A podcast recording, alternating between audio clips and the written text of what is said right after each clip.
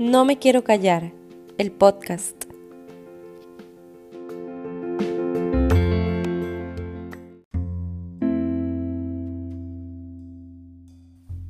Estoy con mi mamá, Reina Hidalgo, y ella tiene su primera experiencia de vida o muerte y tenía que 13 años. 13 años, iba a cumplir casi como 14, 13 años, entre 13 y 14 años cuando una mañana mi mamá me, dijo, vaya a la panadería, y eso antes de que fueran a coger café, porque en aquellos años yo tengo 62 años, entonces este, en ese tiempo ya uno lo mandaba a la panadería primero y, y, algunas cosas que tenía que hacer en la mañana para irme a coger café. Entonces me fui y de camino un señor, un taxista me saludó, no, yo no le tomó importancia, yo seguí caminando. Cuando regreso yo de la panadería, veo que el taxista está ahí y, cuando yo lo vi, que estaba desnudo y abrió la puerta como a, coger la mano mía, yo grité, digo, Santísima Señora me acompañe, dije yo. Y, y, en eso que aparece un, de la nada, aparece un señor mayor cruzando un puente. Entonces, este, bueno, para mí es, como volver a, a, vivir aquel momento porque es algo muy... Yo llegué casi desmayada a la casa y ya le conté a mamá y, y o sea, es una experiencia que, que ahora cuando lo vuelvo a vivir siento lo mismo que hace años. Es una cosa que no se puede eh, borrar. borrar de la mente.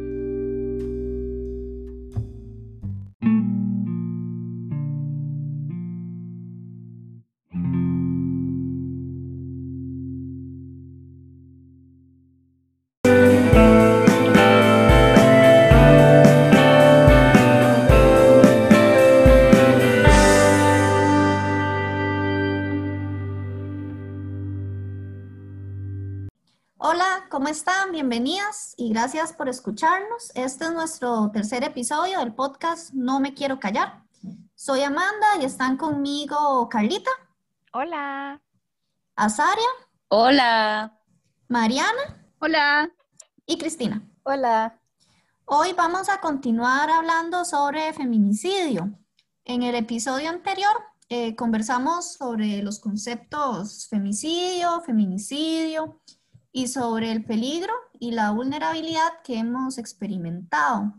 Creo que cuando las mujeres recibimos una nueva noticia de feminicidio, vamos a tener más miedo. Cada vez acumulamos más miedo, más enojo, más impotencia y todas nuestras acciones y nuestras interrelaciones van a ir cambiando. Por lo menos eso pasa en la medida que sepamos que ese asesinato no es un hecho aislado. En ese marco, a lo largo de sus vidas, desde el momento en que adquirieron conciencia de la vulnerabilidad social ligado al sexo de las personas hasta hoy, cómo han cambiado sus emociones, percepciones, juicios e ideas para enfrentar esta violencia esta frustración me, lleva a buscar soluciones, porque antes yo podía pensar como de forma más sangrienta, como de, bueno, que los maten, que los manden a la cárcel, porque yo pensaba que solamente era uno o dos personas malas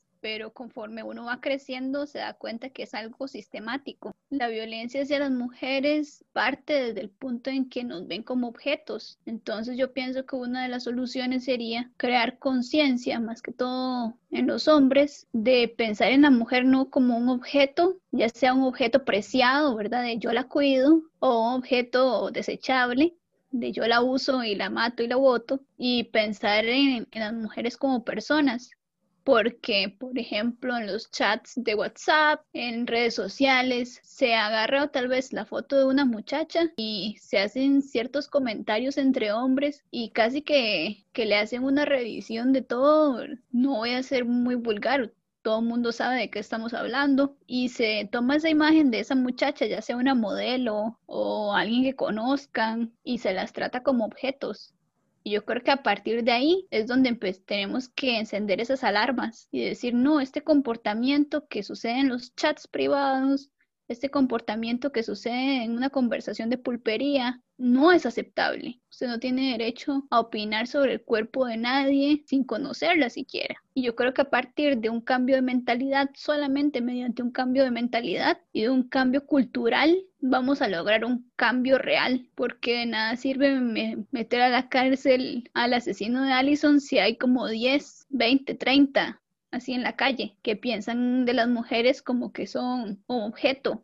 En mi caso, creo que yo he pasado de, sentir bastante miedo a tener mucho enojo y entonces buscar también un poco de explicaciones. Casi todas las mujeres que nos preguntamos por qué es que suceden esos ataques, nos ponemos a estudiar, encontramos que el sistema que favorece la misoginia se encarga de perpetuar toda esta clase de ataques. También creo que mis emociones han cambiado porque antes ese miedo y, el enojo me hacían paralizarme y, y ahora más bien quiero buscar maneras de establecer diálogo con otras mujeres para poder entender lo que ellas sienten lo que yo misma siento y encontrar explicaciones, formas de abordar todo el funcionamiento de la sociedad y mejorar la situación a través del diálogo, haciendo que otras mujeres encuentren en nuestras palabras una manera de identificarse con su propia situación y salir también de esa dinámica de violencia que vivimos diariamente. Lo que yo quería decir era que, que bueno, sí, definitivamente mi pensamiento ha cambiado a lo largo de mis experiencias. Antes tenía más confianza que ahora. Yo pensaba que esos episodios de violencia eran casos aislados, como muchas quizás en algún momento. Conforme mm, empecé a conocer eh, las experiencias de otras mujeres, y me empecé a interesar también por la historia, por la teoría feminista, me di cuenta de que se trata de un asunto sistemático, un problema sistemático y creo que muy similar a lo que ha vivido Cristina. Me he aliado más con las mujeres, Em, me he acercado mucho más a ellas y siento que he formado un espacio seguro con ellas y para mí esa es la solución que nosotras tenemos, cuidarnos entre nosotras y fortalecer las relaciones y las redes entre nosotras, porque solo, solo nosotras sabemos qué es vivir con eso, que, solo nosotras podemos sentir en carne propia ese miedo y esas amenazas o sea, de ser mujer en un mundo patriarcal como este, ¿verdad? Es muy difícil esperar, para mí, es una opinión muy, muy personal, es muy difícil esperar acciones del Estado y yo pienso que las mujeres no podemos estar eh, esperando, o sea, tenemos que eh, crear soluciones entre nosotras. Y sí creo en la autonomía de las mujeres, sí creo en, en que nosotras podemos rescatarnos a nosotras mismas y buscar unos espacios seguros. Ah, pero algo muy importante que quería agregar, que lo, estaba apuntando, eh, también es un asunto voluntario, querer estar a salvo, buscar fortalecer esos espacios y esas redes de seguridad. Carlita, y en ese, bajo esa perspectiva, la violencia misógina, al ser sistemática, pues no se podría trascender nunca ni en el más utópico de los escenarios. Siempre se tendrían que mantener las redes de cuido entre mujeres. Sí, sí, es lo que pienso. No sé hasta qué punto la educación puede actuar, pero con, o sea, pueda, pueda surtir efecto, pero pienso que las mujeres no debemos esperar. Mientras estamos en el intento, ok, todo bien, yo respeto a quienes creen en la educación, ¿verdad? En, educar y todo esto, pero siento que las mujeres necesitamos alternativas, otras alternativas, y para mí, la, bueno, la que he hallado, la mejor alternativa es fortalecer las redes entre nosotras, fortalecer nuestros vínculos. Es que, claro, como mencionamos la semana pasada, las únicas que entendemos este conflicto en el que vivimos o esta situación social diaria, porque es como una lucha diaria en la que estamos somos las mujeres. Los hombres no lo pueden entender, incluso refiriéndonos a lo que decíamos la semana pasada de que nuestras madres nos estaban cuidándonos de no ser violadas y asesinadas. Es una situación que mi papá es un gran padre, pero él no me cuidaba así. Él no estaba pendiente de qué hombres estaban alrededor mío que me pudieran dañar, porque él no lo vivió, pero mi mamá sí. Entonces es algo que solo las mujeres podemos entender y solo entre nosotras nos podemos cuidar. Y sí, yo creo que necesitamos un acompañamiento de parte del Estado, pero ahora no lo tenemos, así que hay que generar otras, otras alternativas. Yo también eh, estoy muy de acuerdo con eso que han dicho Asa y Carlita. Creo que incluso el hecho de, por ejemplo, atrevernos a hablar eh, entre nosotras y publicarlo es, es un pequeño paso que estamos dando porque antes lo habíamos empezado a hablar entre amigas nada más, pero se quedaba en el ámbito muy privado y lo que, y, y con esto queremos que otras personas, en especial otras mujeres y otras jóvenes, sean capaces de decir, mire, a mí también me ha pasado algo similar y yo también eh, necesito decirlo y necesito aprender y necesito alertar a otras. Sí, definitivamente para mí el primer paso es eh, distinguir, digamos, darse cuenta de lo que está pasando con nosotras. Cuando ya reconocemos que todas por ser mujeres em, somos vulnerables o podemos estar en peligro, ahí es cuando se empieza a actuar y e, eso es lo fundamental, eso es lo primero que hay que hacer, reconocer esa situación. Sí, retomando lo que dice Cristina y Carlita un poco, la idea de este podcast no es hacernos influencers, pero la idea de nosotras en principio era darle voz a las que no, no lo han logrado. Y no es como a los más oprimidos, sino dentro de nuestra propia cotidianidad. Lo que nosotros queremos es que al apagar o al cerrar el, el reproductor donde están escuchando este episodio, creen más conversaciones. Nosotras podemos plantear soluciones y ustedes pueden ampliar y buscar otras soluciones.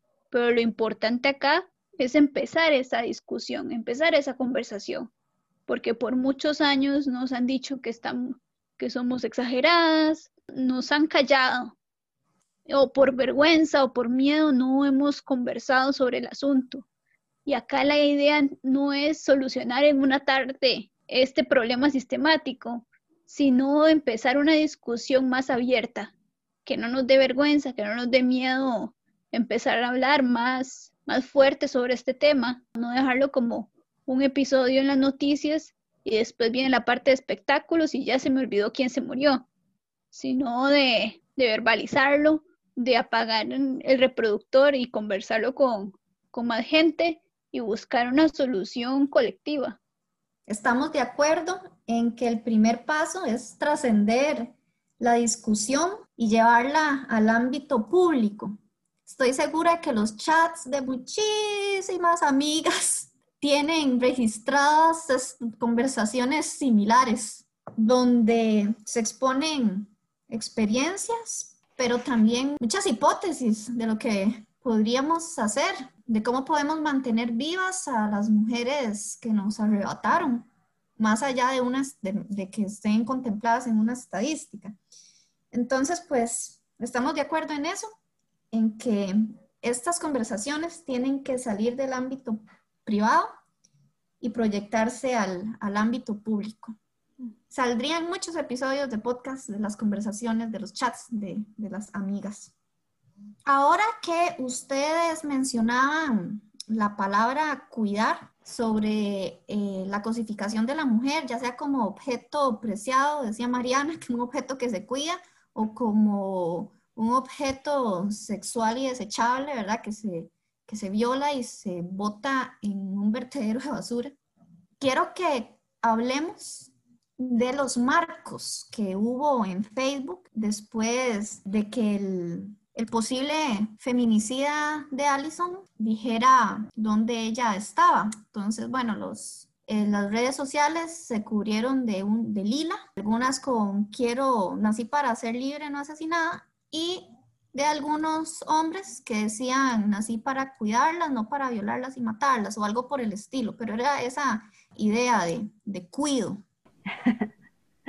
no, es que me, me, río, pero es una risa, eh, bueno, lo que me causa esta risa, sí, es que muchos de quienes se pusieron esos marcos resultaron ser agresores de otras compañeras. Entonces, pienso que hay que ser críticas al respecto. Es como esto de que los lobos se, disfrazan de, de ovejas. Suena muy cliché, pero bueno. pero es que me da como no sé cómo puede tratar eso, cómo una aborda eso. Esto de los marcos, o sea, son, son pura pantalla. Exacto, son pura pantalla, son marcos de una pantalla. Es, como, es como para decir, vean, yo no soy así, yo no soy el, Exactamente. violador. Exactamente, pero es, es como yo soy un hombre en el que usted puede confiar, ¿verdad? Sí. Pero bueno, ¿Qué pasa con esas mujeres que han denunciado que esos, que esos tipos que tienen esos marcos fueron sus agresores? Ahí es cuando vale la pena eh, detenerse un poco y realmente meditar en lo que está pasando. No sé, me puedo pensar también que muchas veces se aplauden las manifestaciones de apoyo de los hombres, ¿verdad? Como lo que habíamos hablado un poco la vez pasada, que se, se aplauden las, las acciones de los hombres mucho más de lo que hacen las mujeres. Más bien las mujeres incluso hasta se critican, se criticaron las manifestaciones que hubo en favor de Allison, como para conmemorar a Allison y demás. Y muchos hombres se alaban eh, fácilmente, pero resulta ser que después salen un montón de noticias, de, o sea, se les, salen, les sacan los trapos sucios de que ellos fueron agresores. De mi parte, a mí me agarra mucha cólera ver esos marcos y eso que yo no tengo Facebook, pero incluso en WhatsApp me aparecieron. Yo lo que me planteo son dos ideas que me taladran la cabeza. Lo primero es, bueno, aceptamos que dentro de ese marco van a haber lobos vestidos de oveja, como decía Carlita, y también no voy a negar que existen hombres que de verdad tenían la idea de cuidar a las mujeres dentro de su, dentro de su deseo y, probablemente no vayan a matar a nadie en su vida, pero lo que yo quiero plantear es, ¿Es eso suficiente? Ofrecerme yo como alguien para cuidar a otra persona. Es suficiente un marco en Facebook color rosado para peores, ¿verdad? No, me parece insuficiente. Incluso si cumplieran con la promesa, que espero que, que lo pensaran y, lo analizaran al poner ese marco, incluso si cumplieran con esa promesa de cuidarme, me está reduciendo al estatus casi como de un, de, una, de un infante de no se puede cuidar sola, ocupa de un chaperón, ocupa de un cuidador. No me están resolviendo el problema porque el problema real es no puedo salir tranquila a la calle, soy costarricense, tengo derechos, derecho a libertad de tránsito y ese derecho no me lo están dando. Y la solución es yo la acompaño y es insuficiente.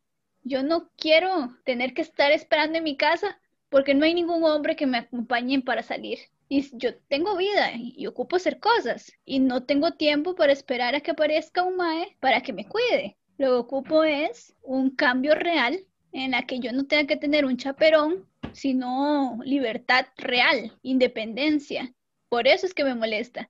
Incluso el mismo día que salió eso, vi como memes haciendo burla. Yo vi uno como de una gallina con un marco rosado y era como, yo nací para cuidarlas, no para comerlas. Dentro del mismo activismo masculino eh, va a aparecer otro poco que se van a burlar, incluso esos intentos de activismo les parecen que jamás que las mujeres están siendo locas y histéricas y que, y que el miedo de ellas es infundado, a pesar de que tengamos números tan altos de muertes de mujeres en el país. Eh, yo lo que iba a decir es cómo saber quiénes sí y quiénes no, ¿verdad? Quiénes sí realmente cuidan, entre comillas, a las mujeres. De esto critico el tono paternalista, ¿verdad? Poco infantilizar, pero es que no, no, solo se queda en ese tonito, sino también como en un asunto, y de hecho ya lo habíamos comentado, y ahora recordé, un tono como de conquista también, como, ay, yo te cuido, yo soy el, no sé, yo soy el, el, el caballero. Exactamente, el caballero. a la princesa de la torre. Exacto, yo sí, yo sí soy ese hombre, ¿verdad? El, o el verdadero hombre o X. Y también llega un punto, otra cosa que critico de, de, de, este asunto es que se convierte luego en un asunto de gente buena contra gente mala. ¿Qué mejor manera de despolitizar una causa? Cuando quienes son vulneradas son mujeres y por parte de hombres. Ahí se pierde, se, intenta simplemente perder de vista que es un asunto también de castas sexuales. Como lo han estudiado las feministas. Es una problemática que así es como se vive. Como ya lo hemos abordado en estos episodios, eh, por ser mujeres, por nacer mujeres, desde que se nos ve una vulva, estamos en, la, en el lugar de abajo de una jer jerarquía sexual. Hay muchos intentos que a veces se disfrazan de buenas intenciones, pero que realmente no, que realmente no, no aportan a los derechos de las mujeres y al bienestar en general de las mujeres.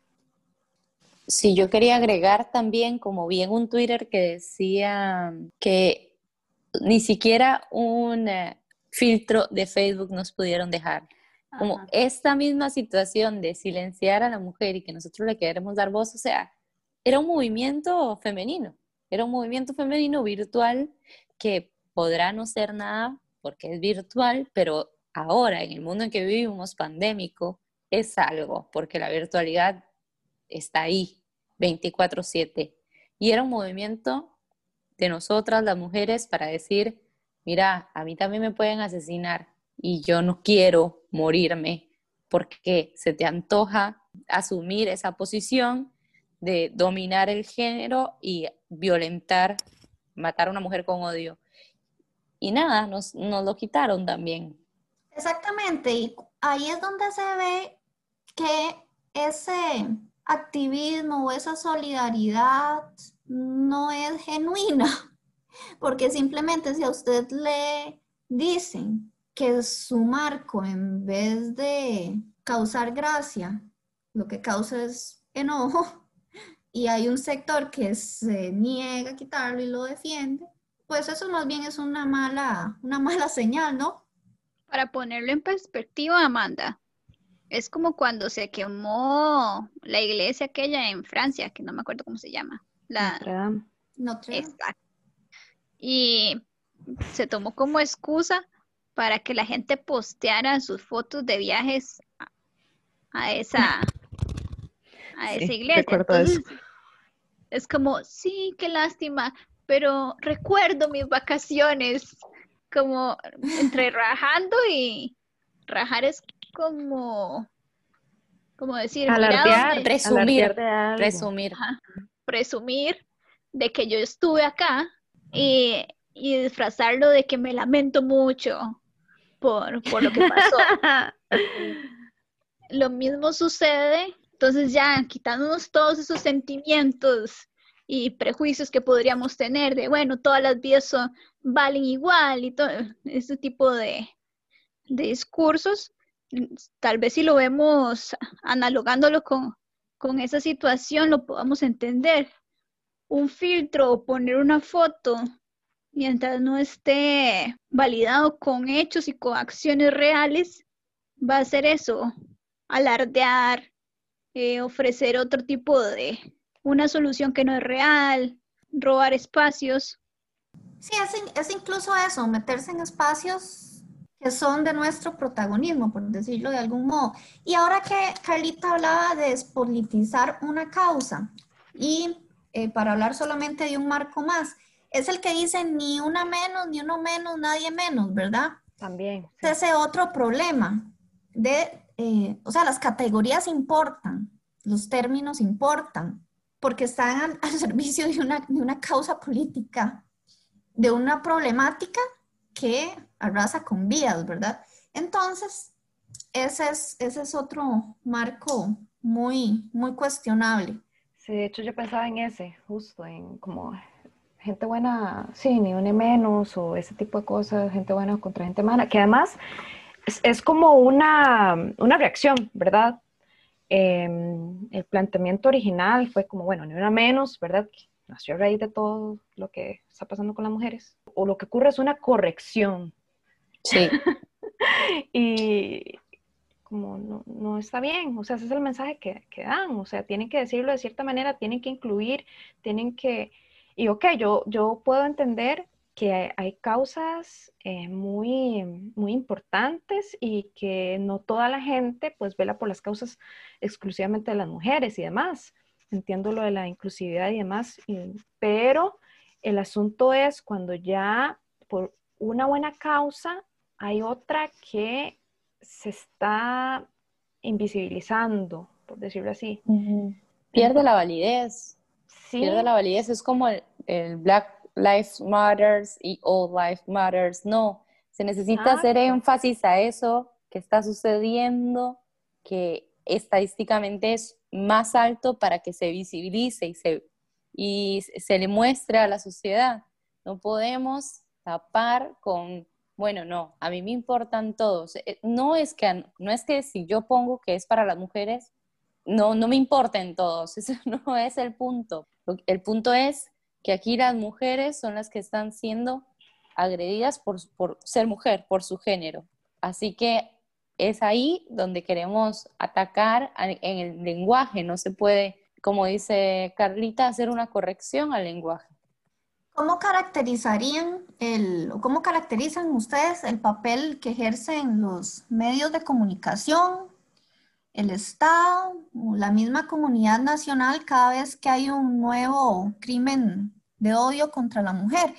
Pienso en este caso muy conocido y que por dicha ha sido muy cuestionado, sobre eh, la televisora Teletica en el programa eh, Siete Días, donde hicieron un reportaje sobre una de las mujeres que fue torturada y asesinada, con, una, con un enfoque muy, muy cuestionable y que por dicha fue cuestionado. ¿Cómo han sido sus lecturas en otros medios? ¿Han encontrado casos similares a este de Teletica? ¿O hay alguno que hayan leído donde se haya hecho un abordaje respetuoso? Me enoja la utilización de los medios cuando se refieren a estos crímenes o a los crímenes en general, porque tienden a ser muy amarillistas. Me parece un ataque hacia el familiar con respecto a cómo se siente, para que la gente lo vea llorar, para que la gente lo vea afligido, y en este caso a las madres, ¿no? buscan a la madre con una, parece maldad. Bueno, y si la mamá no llora, mm, ¿por qué no llora? Qué extraño. Y no es solo con un caso en particular, como lo podemos ver ahora con el de doña Yendri, sino con todos. Siempre e, esa necesidad de que la audiencia vea a, las familiares de, a los familiares de la víctima cómo se lamentan y cómo sufren la pérdida de su ser querido. Es vender sufrimiento, básicamente. A propósito de esto, de hecho les recomiendo entonces medios alternativos, bueno, dentro de los medios alternativos de comunicación que consumo están unos muchachos en Instagram, están como no pasa nada y de hecho ellos hacen una crítica muy muy fuerte a este reportaje de siete días sobre un caso judicial que ya que está abierto y en el cual los de siete días no tuvieron problemas aparte de informar sin ver ambas partes de la denuncia, no tuvieron problemas de, de informar mal. Y ellos hacen como un análisis mucho más profundo y se lo recomiendo bastante, sobre todo sobre el mal manejo de los medios de comunicación con ese caso.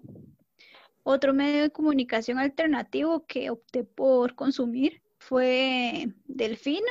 Me parece que hace un buen análisis en lo que a periodismo se refiere.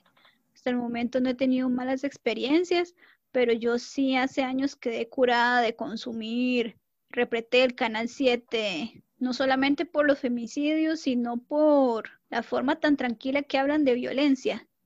En un momento están hablando de un asesinato súper horrible y al otro instante están como, bueno, hoy en siete estrellas, tal y tal cosa, hoy en tu cara me suena.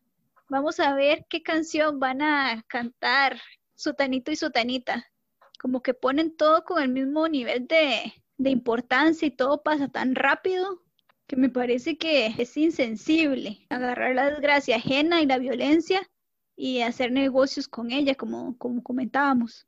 Es insensible y se banaliza cada temática también. Pasando a la legislación nacional, cuando pasan estas cosas en el calor se dicen, ay, deberían darle cadena perpetua, eh, debería existir la pena de muerte en Costa Rica, etc. ¿Ustedes consideran que si al feminicida se le castigara con mayor rigor, otros depredadores sexuales se lo pensarían dos veces antes de violar o asesinar? ¿O el asunto es más complejo? Más allá de las penas, ¿qué puede hacer el Estado? Es difícil, ¿no? Es difícil jugar de juez, me parece, en esta situación. Creo que el problema está arraigado en esta sociedad en la que vivimos, no solo nacional, no, es un tema que va más allá, que lastimosamente en Latinoamérica lo, lo sufrimos un montón, lo estamos sufriendo. Creo que deben haber más herramientas de educación desde la niñez más herramientas como las que se intentaron implementar hace un par de años de los planes de sexualidad en las escuelas, ya con la legislación, por supuesto, que debería ser mucho más estricta, tener equipos más fuertes de investigación, más especializados para que no haya gente que se le absuelve la pena, como por ejemplo le pasó al, acusado de asesinar a la chica mexicana que se encontró muerta en Santa Teresa, si no me equivoco, eh, y se le absorbió al acusado. Es como, ¿qué pasó acá? ¿Qué pasó con la ley? No, yo no tengo idea y la verdad no estoy muy informada de la ley como para poder comentar a profundidad, pero es extraño que un acusado a un asesinato quede libre. Así que sí, no sé si yo estoy de acuerdo con la pena de muerte, me parece que no, pero que sea más extensa la investigación y que no haya gente libre por crímenes que, que ha cometido. Sí, o que se les bajen las penas, ¿verdad? Cuando ya está comprobado, digamos, cuando ya no es sospechoso, sino que ya se sabe que fue el perpetrador, no sé, se le dan 50 años y resulta que luego bajan a 30 y ahí va para abajo. Entonces, en este sentido, cada vez que hay impunidad o cada vez que los castigos se suavizan, es una manera, sobre todo cuando hay impunidad, de dar permiso para que el crimen que sea, en este caso feminicidio, se siga cometiendo, ¿verdad? Eso es lo, eso es lo que causa la impunidad, es, un permiso eh, sin decirlo. Es, ok, si no hay una consecuencia, pues se da rienda suelta a esos crímenes.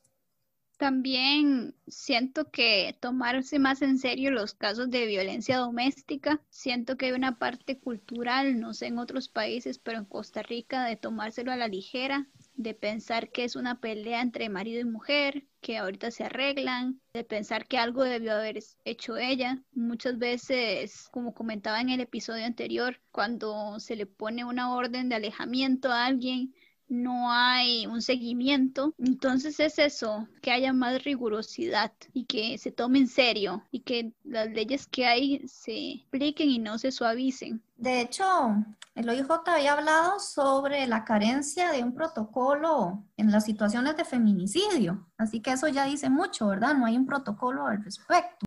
Finalmente, como dice la, la canción, la culpa no era mía, ni dónde estaba, ni cómo vestía. El culpable es el perpetrador de la violencia, eso es un hecho, pero a veces parece que fuera un secreto. ¿Cuál es el impacto de culpar o responsabilizar a las mujeres por el hecho de ser asesinadas? Yo creo que es muy fuerte porque entonces sentimos toda la culpa, ¿no? Que si me pasa algo va a ser culpa mía.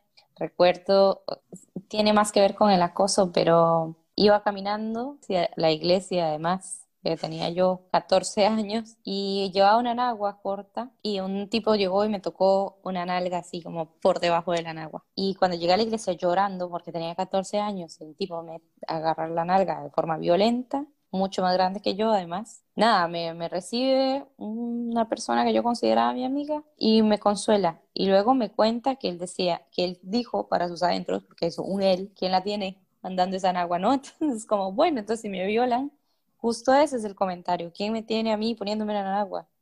Entonces sentimos siempre que cae la responsabilidad sobre nosotros y por ende los hombres que, sienten la necesidad, o no sé cómo llamarlo, de cometer estos crímenes, creen que la culpa es de ella. La culpa es de ella. También vi un, un comentario de un rapero que hacían una entrevista y él dijo, sí, yo le pegaba a mi ex porque se lo merecía, se lo merecía porque no estaba cuidando a mi hijo como tenía que cuidarlo y ella salía con otros hombres y tenía que cuidar a mi hijo. ¿Y cómo, cómo está metido en sus cabezas que yo me lo merecía porque me puse por ropa o yo me lo merecía porque no hice lo que él dijo? Es muy fuerte eso. O es culpa de la mamá por no irla a topar o, o sí, casi siempre es culpa de la mujer o de, de, la, de la, mujer agredida o, o, de otra mujer a cargo de su cuido. Que no la criaron bien también. que la expusieron. Es como tener un paraguas lleno de, de agujeros y ponerle parches, pero son parches de culpa, cuando deberíamos comprarnos un paraguas nuevo Sí. Y es como echarle la culpa, echarle la culpa porque nos da vergüenza o porque nos da comodidad y nos gusta que las cosas sigan como están y nos conviene más que las mujeres vayan teniendo cada vez más miedo y cada vez más miedo. Y en esa lista que hablábamos del episodio anterior, vayamos agregando situaciones de riesgo Ah, y, agregando y agregando hasta que ya no podamos salir a la calle, porque a todas horas va a ser peligroso, cualquier persona me va a hacer daño, porque si nada más le quitamos la libertad a un sector de la población, no va a haber un cambio real. Para concluir esta segunda parte del tema de los feminicidios, me pregunto cómo podemos recordar a cada una de las mujeres que fueron asesinadas que les cortaron de un tajo su vida, todos sus sueños, sus expectativas y de paso también se llevaron un poco de la existencia de las personas que la amaban, que las amaban. Entonces pienso que además de la denuncia y de la demanda de justicia que debemos continuar, podríamos pensar en la posibilidad de hablar de cada una de ellas como personas, quiero decir, enfocarnos en sus historias de vida para no reducirlas a la muerte ni a los hechos que rodearon el asesinato. Entonces consideran que crear una nueva narrativa centrada en la vida de la mujer asesinada antes de ser asesinada nos ayudaría como sociedad a no olvidarlas a ellas como personas y no solo a la estadística. Yo creo que es importante, creo que es importante eh, darle vida, humanizar a esta persona que ya no está y así decís, ay, era una madre, era una hija, era una tía, era una hermana y te queda más en la cabeza, te queda más en la cabeza y puedes más hacerle memoria a ella, darle más, más vida. Una manera de rememorar o incluso de reivindicar su existencia, rescatar lo que, o sea, obviamente lo que fue, eh, su, el valor de esa persona, de esa mujer, porque sí es este recordarla por las cosas positivas, no por ese hecho que al final de cuentas quien lo quien lo cometió fue un, hombre que creyó tener poder sobre ella. Entonces me parece importante rescatar ese carácter propio de su vida, o sea, de cuando ella era antes de que otra persona le arrebatara la, la, existencia y los sueños y todo. Además es como la familia la recuerda también y sus seres queridos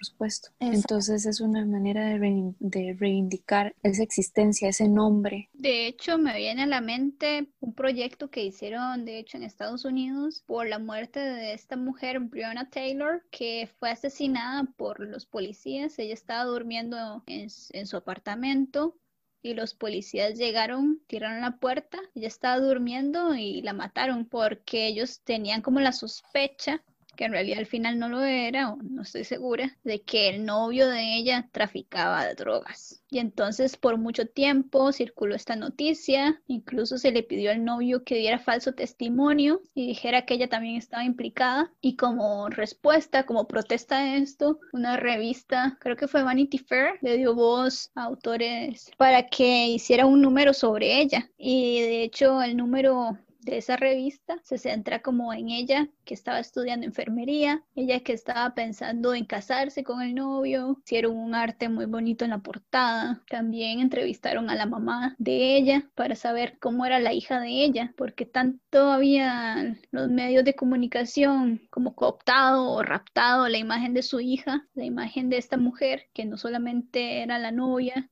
de un pro- eh, presunto traficante, sino que ella estaba estudiando para ser enfermera, era hija, era tantas cosas y por dicha existen este tipo de proyectos, pero me viene a la mente eso, ¿verdad? Sería una buena posibilidad.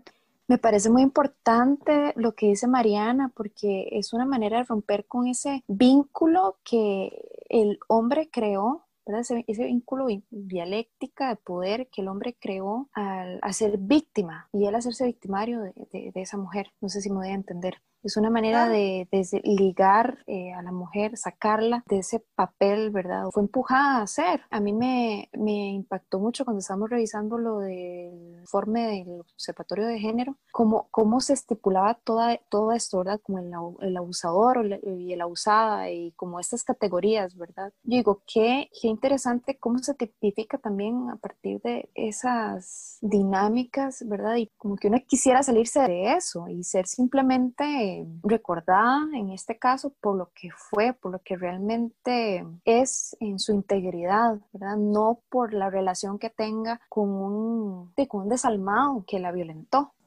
En suma, entonces, es, es necesario también visibilizarlas, pero desde otra narrativa. Después de la denuncia, claro está, después de la petición de justicia, o después no, sino a la par.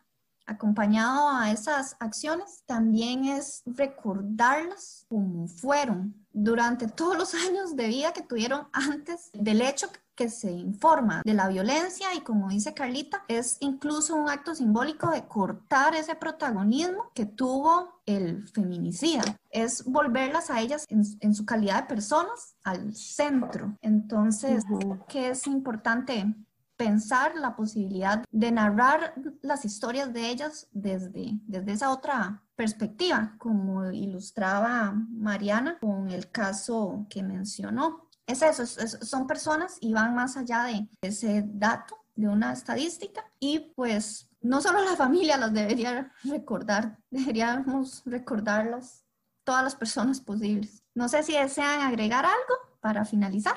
Bueno, de mi parte, contarles que estos dos episodios han sido difíciles para nosotras desde el momento de investigar los números de muertes que han habido, desde abrirnos para tener estas conversaciones tan serias y a pesar de que, que estamos un poco desgastadas y que nos duele el alma y el corazón cada vez que hablamos de esto, es necesario y los invito a que cuando apaguen este capítulo, espero que hayan llegado hasta este punto, no, no apaguen el, el alma, no, no cambien a la sección de deportes de, de telenoticias, ¿verdad? Sino que, que inicien conversaciones, que esta discusión no solamente se mantenga en el ámbito privado, sino que salga a las calles.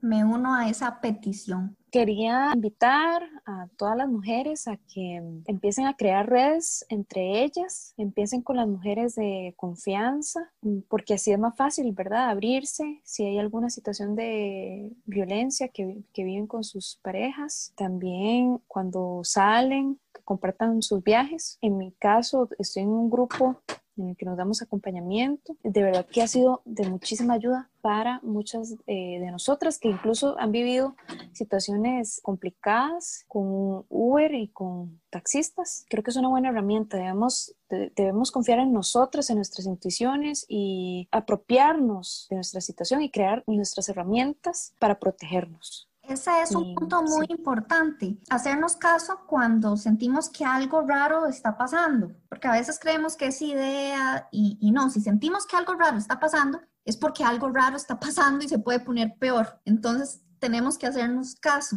Y no importa no ser amable. Muchas veces es como, ay, de ahí es que no quiero ser odiosa, no quiero eh, ser maleducada. Bueno, pero no importa, es preferible ser maleducada y viva que estar, que ser amable y asesinada y violada, ¿verdad? Entonces, pues casi que la invitación es esa, si tienen que ser groseras, sean groseras, no importa. Y si al final resultó que era una buena persona, pues qué dicha, pero mejor prevenir. Y yo creo que ahora sí, ya cerramos, ¿verdad? Les agradecemos mucho su atención. En Instagram, síganos con el nombre nome.quiero callar. Y en Spotify, eh, Facebook y Anchor nos pueden buscar como No Me Quiero Callar. Vamos a estar compartiendo materiales y muchas gracias. Chao. Gracias, Chao, esperamos sus opiniones. gracias. Hasta luego. Nos escuchamos.